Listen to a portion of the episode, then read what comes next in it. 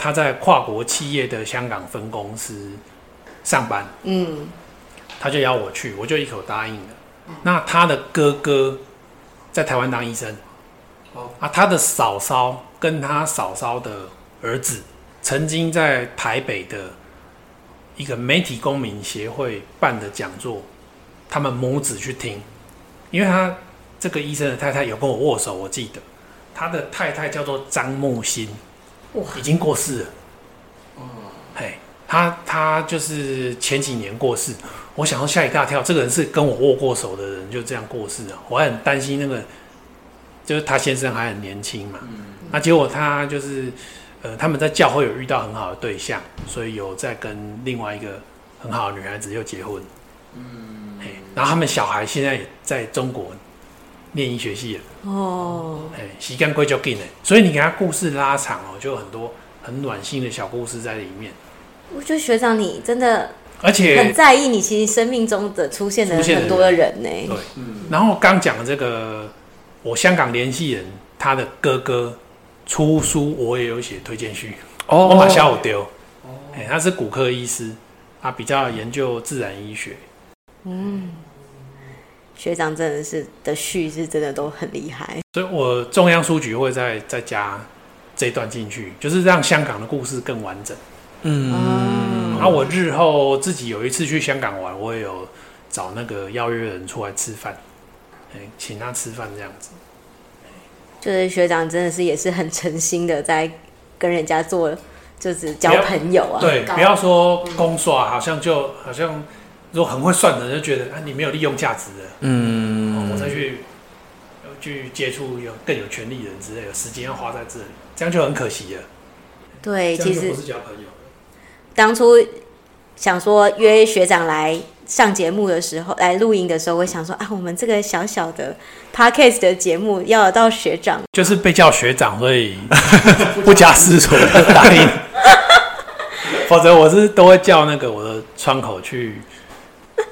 真是不好意思。非常谢谢。对，所以其实我真的觉得我我是真心的，真的是受到学长很多指引，然后也是受到了很多就是共鸣，想要说，哎，想要让这个我当初受到的感动，可以让更多人可以体会到那样子。我这几天要写的文章的主题比较就是下一本书的文章啊，比较像是呃人家讲说跨界啦哈，或说拍行人，或说斜杠这个概念。拍行人，嗯，那所以周医师找我来，我愿意来，就是说，我认为周医师现在做这个 podcast 的，就是很有斜杠位，但是我认为是走在正确的方向上。嗯我认为社会上超过百分之九十的人，他真的不懂什么叫斜杠。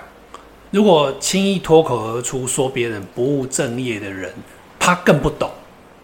那其实我们百分之九十以上的人，吼，对很多成语俗语是捡来就用，他没有认真去思辨。否则，你下次听到谁说“不务正业”这四个字脱口而出，你就问他说：“那请问正业的定义是什么？”没错，保证他讲不出来。那种人他认定的正业就是说啊，我今天从师专毕业，我是小学老师，那我就要从一而终，在这小学教三十年，然后退休，嗯，然后中间没有欺负学生，不会被 me too，啊，这样叫做正业。在那种很古板的脑袋里面，事实上，这个如果一百年前你去认定木匠或是渔夫，这样认定是 OK 的，嗯，啊，现在是是什么时代了？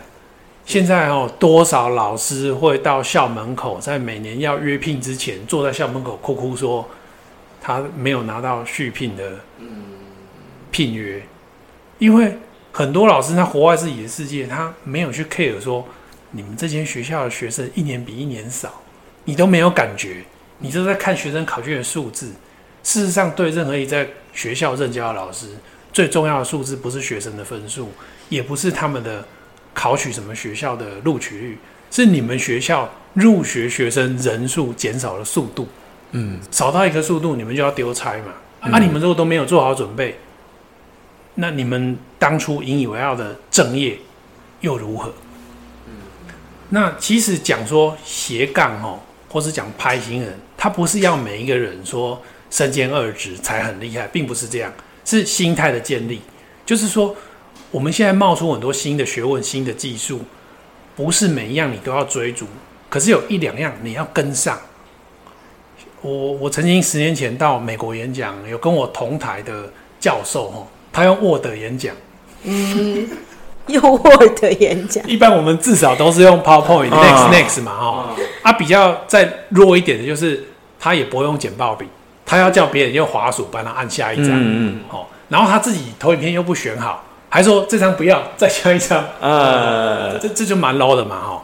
啊，更没有跟上时代，你可能就用 Word。所以我赶快都问一下二十几岁的人，他们用什么去做他们的投影片呢？听说现在都用 Canva，嗯，Canva 可以做的。现在至少我们讲说 Canva，人家觉得哎、欸，你跟得上时代。Canva，嗯嗯，但很难做，我觉得好好花时间。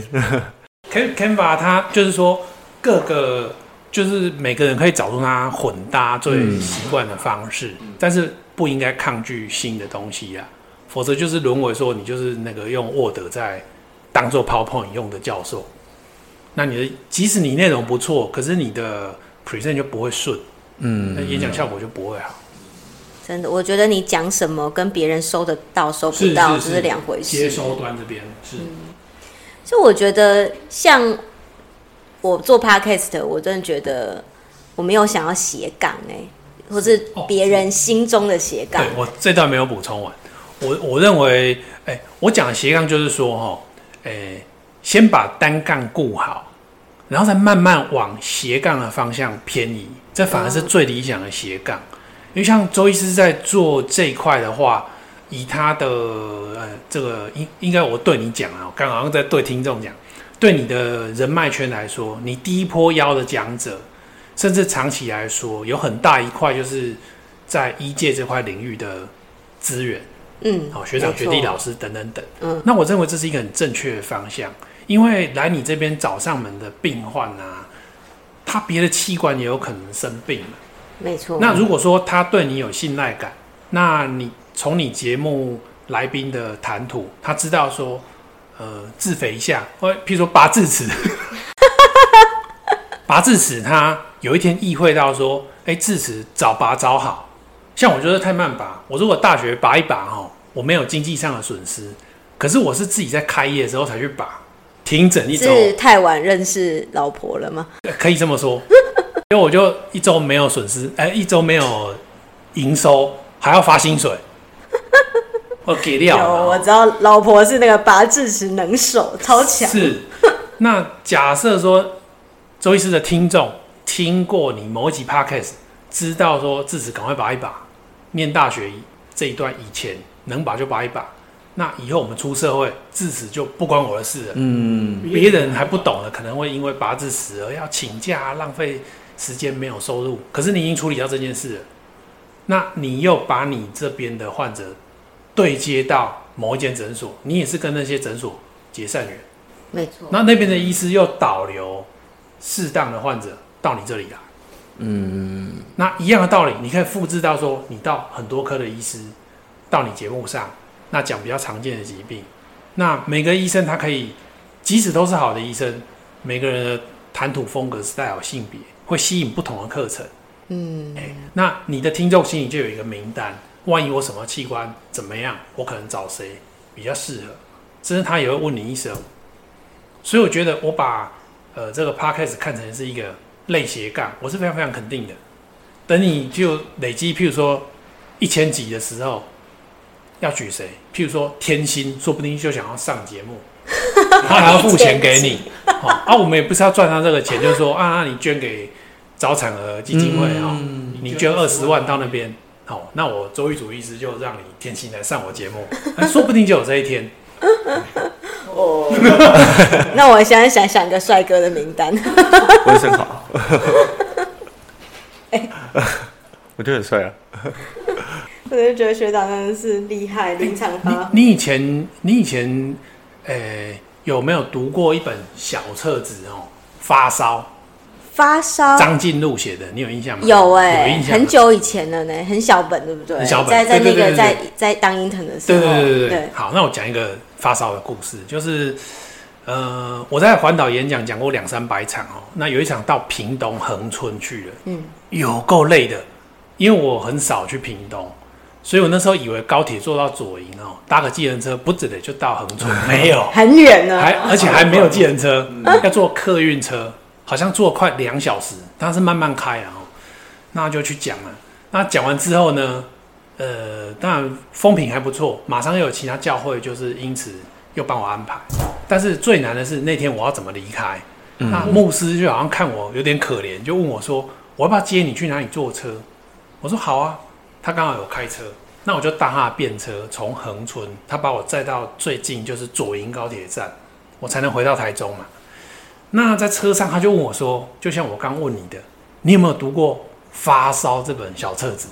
真的？欸，我就跟他说：“当然有啊，我当 intern 的时候非常依赖那一本啊。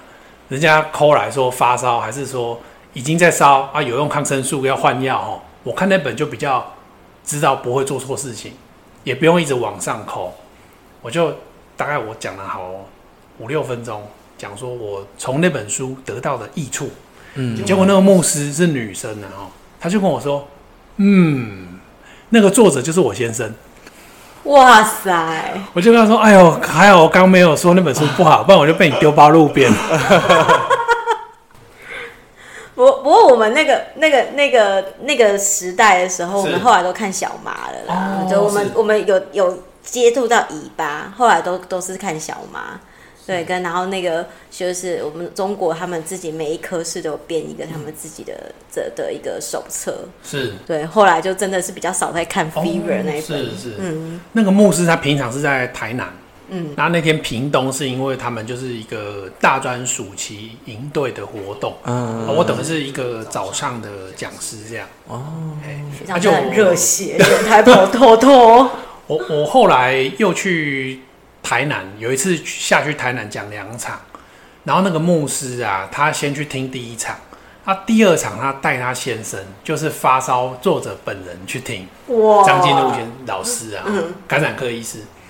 然后他听完之后就很满意，然后就签发烧再送给我，所以我有好几本发烧跟感染的书。哎、欸，要要要请那个张医师赶快再再版一下。有，他们后来有在在刷新的，有在刷新的，有在刷新，是，真的是很酷 哎、欸！真的是应该是要下去这样跑透透才会遇到这些小故事。如果一直都在端着在自己的世界里面，你真的不会有没有办法遇到这些事。对，那时候确实就是想要，就是人家说跨出舒适圈呐、啊。嗯、那个时候很，我我在进行这个环岛演讲之前，媒体上还是一些专栏都有都有人在谈说要跨出舒适圈呐、啊。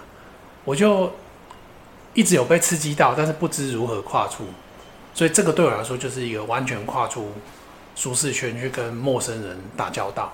嗯，我认为百分之九十六的人都还是蛮蛮善良的啦。嗯，啊，百分之四的人也不是说坏人，那可能就是比较不会跟人家应对进退。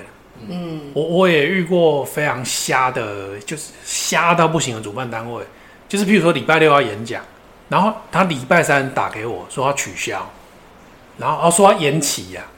嗯，然后我就火大，我就想说，你如果早十天跟我讲，我还可以排别人进去。那你等于卡我一个时间，然后三天内你跟我说又要改日期，我就跟他说不要改日期，直接取消。哦，口气比较重，他就有吓到，他就说那他去想办法。所以那天是没有没有延期。哦，嗯，可是他就是，我觉得他让我很让我觉得说。有时候我们那时候是 offer 免费进行这个演讲，嗯，你免费有些人就没有那么珍惜，嗯，他反而认定你是可以欺负的，没错，对，所以在跟人家应对进退，就是要要很小心，就是别人是不是有知道你的重量，把你当一回事，如果没有，我们大可不必合作。了解了解，那学长你会不会卡住？比如说。当然是你当当初做这些环岛的时候，当然这件事情是非常有重量的。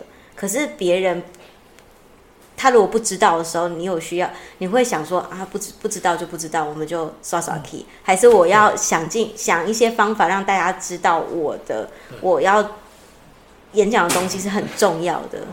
欸、这这这尺度怎么拿捏？应该是说我，我、嗯、这个问题非常好。那我要跟。周医师厘清，就是说你所谓的大家是指假设遇到了刚刚那个主办单位，哦，假设他是觉得哦啊、好，好像可以可以轻估你，或者是说呃不用付钱，所以我们就他没有拿到那个代价嘛，就好像你定位不用付定金，就是好像随时都可以取消这样子。对，然后可是因为学长不想收钱的原因，是因为你想要让他纯粹是公益的对，不要有利益的牵扯，所以可是。这样你要怎么样在自己发挥更多的影响力中间，跟呃我们理念不合，我们就不合作有这个方面，对去做尺度拿捏。对，所以那个当下我就拒绝他了，我就说那不延期就取消。嗯对我就是断了跟他的合作这样。嗯，哎，宁宁可就是我的基本态度就是 say goodbye。嗯嗯，你不够珍惜嘛？也有我那时候可是他可能不知道为什么他要珍惜啊。嗯，我呃，我等于就是让他，等于是我不配合他的延期，表达我的抗议。了解了解，基本上我们还是与人为善呐、像我那时候大学研究所邀约，我也是会去。那大学跟研究所邀约的学生，有时候那个邀约性的拿捏，有的很专业，有的就是好像国中生写的那种感觉。嗯，我有遇过超瞎的，台中有一个大学，他算是类似学生会的干部之类的，他跟我约某一天去，结果日期快要到，他跟我说那天是放假日，预期找不到学生会来，他等于日期已经很接近了，他跟我改了一次日期。嗯，那第二次的话，他又跟我说是期中考，我就没有给他第三次机会了。嗯，所以我就觉得是给人两次机会了。一般人还是愿意给人家一次机会啦。啊，我个人经验是我们不用笨到给人第三次机会。嗯，丑二真的够了。就像刚刚那位长辈一样。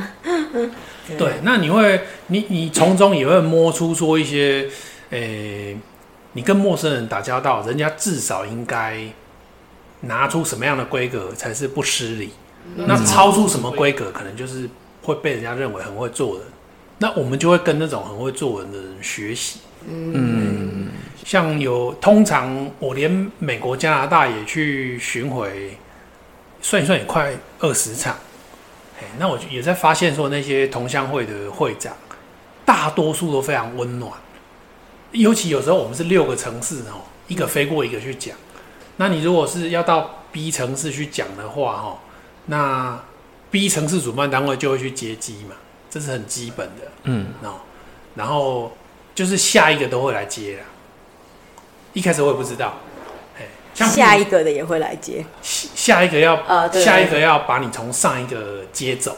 嗯啊，因为像那个西雅图跟呃加拿大很近嘛，嗯，所以加拿大厂的邀约者就会来西雅图，我讲完把我接到加拿大去。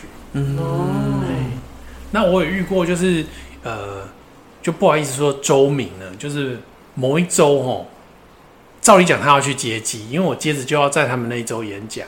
嗯，那结果他跟别的负责人都不太一样，别的负责人就就要进呢，就问我说机票哪一天几点到啊？我们谁会去接？手机给你，啊，email 也给你，就这条线不能断嘛。嗯，结果我讲了这一周，他应该要来接机这个人，他都没有这个讯息给我。嗯，结果日期已经剩一天了，我就受不了，就传讯问他说：“请问接机的话？” 嗯，哦，他就说，如果你的飞机哈是呃晚上，呃，如果你的飞机是下午四点以前到的话，我们有人力可以去接；如果你的飞机是下午四点以后到的话，我们没有人力去接。哦，我心里当场想要 cancel 这个演讲，但是他这一场后面还有别的演讲。我觉得他就是算准说，我后面。还有别的场次，我不可能跟他翻脸。哦，那我觉得这种就是一个欺负我的做法。嗯，那一个讲者已经不跟你们拿费用，结果你叫他飞机到要自己处理，我觉得这个非常非常的失礼于人。了解。嗯，那我就学到说啊，你这种人我就跟你保持距离。嗯，你你多好的机会我都我都不会当当听进去，不会当一回事。所以我觉得学长，你真的是以很人为出发点呢。是，对。结果那天是我妹派她朋友去接啊，然后她朋友还蛮够力的，有开餐厅，嗯，所以我那个飞机飞到那边已经十点十一点了。嗯，他把我载到他的餐厅，然后叫厨房炒葱爆牛肉给我吃。哇，在美国吃葱爆牛肉，欸，这是我这辈子吃过最好吃的葱爆牛肉。然后前几年我跟我那个那个是这样讲，就会泄露那个咒。我们要逼逼。前几年我我跟我太太有回去那个州过新年，嗯，然后我有特别跟我太太从饭店走路到那个餐厅。吃葱爆牛肉，吃葱爆牛肉，当年的真的超好吃。觉得那时候你觉得你你诶、欸、有点委屈，还有有非常委屈，又人在异乡，是，对，然后就是有意料之外的人反而愿意帮忙你。嗯、欸，而且他们隔天也有去听演讲，嗯，哎、欸，他们也给予很高的评价。我觉得就是重视人跟人的连接，然后你也跟这样子的人产生共鸣，这样才会孤孤等等嘛。嗯、啊，你一次你把我挥霍掉了，你以后再也找不到我。对，今年美国同乡会又找我去演讲，七月第一个礼拜是各个他们所谓夏令会，嗯，美南、美西、美中、美东啊，他们都会错开。因为台湾讲者，他们喜欢台湾讲者去，嗯、然后这个讲者就会每一站都去讲，他们这是他们的 tradition。嗯，嘿，他、啊、今年因为我要去英国跟家人去度假，我就婉谢他们。另外一方面是在我心里觉得啊，这件事情我做过，十年前就做过了，嗯，就对我来说不是一个里程碑啦。嗯，我就推荐他们说，就找吴兴代医师去啊，结果他们说外科医师。对他们说已经找他了，这样。嗯，不然本来我今年会跟吴兴代同台。有有吴兴代医师，我也是蛮欣赏的。是，非常的直爽，有理想。学长真的是故事都很有趣。对啊，我觉得今天很像在听演讲，就我在台下就会一直想要在脑袋里面圈那个演讲的重点，然后就嗯嗯，就是已经觉得完全是。被被牧养嘛？就是一直被被喂知识，然后 喂喂观念，觉得啊，好满足。我觉得就是我那时候，诶、欸，三年前就是写好人生录影要出书嘛，嗯，我本来以为出不了，因为本来还有两篇文章还没交，然后我是要跟出版社说，哦，我现在累坏，我那两篇我写不出来，结果出版社跟我说，没有啊，字数够了，可以出了，那两篇不用写。这也是意料之外，突然很开心，就一个哈。然后我就被叫上去开会，然后他们就说要决定书名啊，然后新书发表会怎么进行。嗯，那我就跟他说，哎，书名我不然就四四十字数。他说不行，这胡适用过了。我就说那算了，这个我没有专长哦，让你们最资深的人去决定。所以书名我完全没有参与怎么命名，我有投票啦，嗯、我就是看哪一本书投票比较多，我就西瓜投那个多的。哎、欸，我其实之前有曾经翻译过一本书，oh. 对，是跟养生有关系的，oh. 对。然后是其实美，他在美国蛮有名的，在台湾知名度比较差，就 David Walvo 的那个 Longevity。然后我才发现，哎、欸，真的是有些东西，真的是出版社比我们厉害很多。是，对。虽然我们一些医学的常识是我翻译过来，可是其实他们在顺过的时候，他们是以读者的导向去看，说，哎，这读者可不可以收到？然后就像那个、嗯、呃名字，像他后来我们取名叫“现在开始变长寿”嘛，也是他们觉得，哎、欸，比较可以读者看到这本书的时候，可以知道他可以收到什么，然后愿意打开它这样子。是。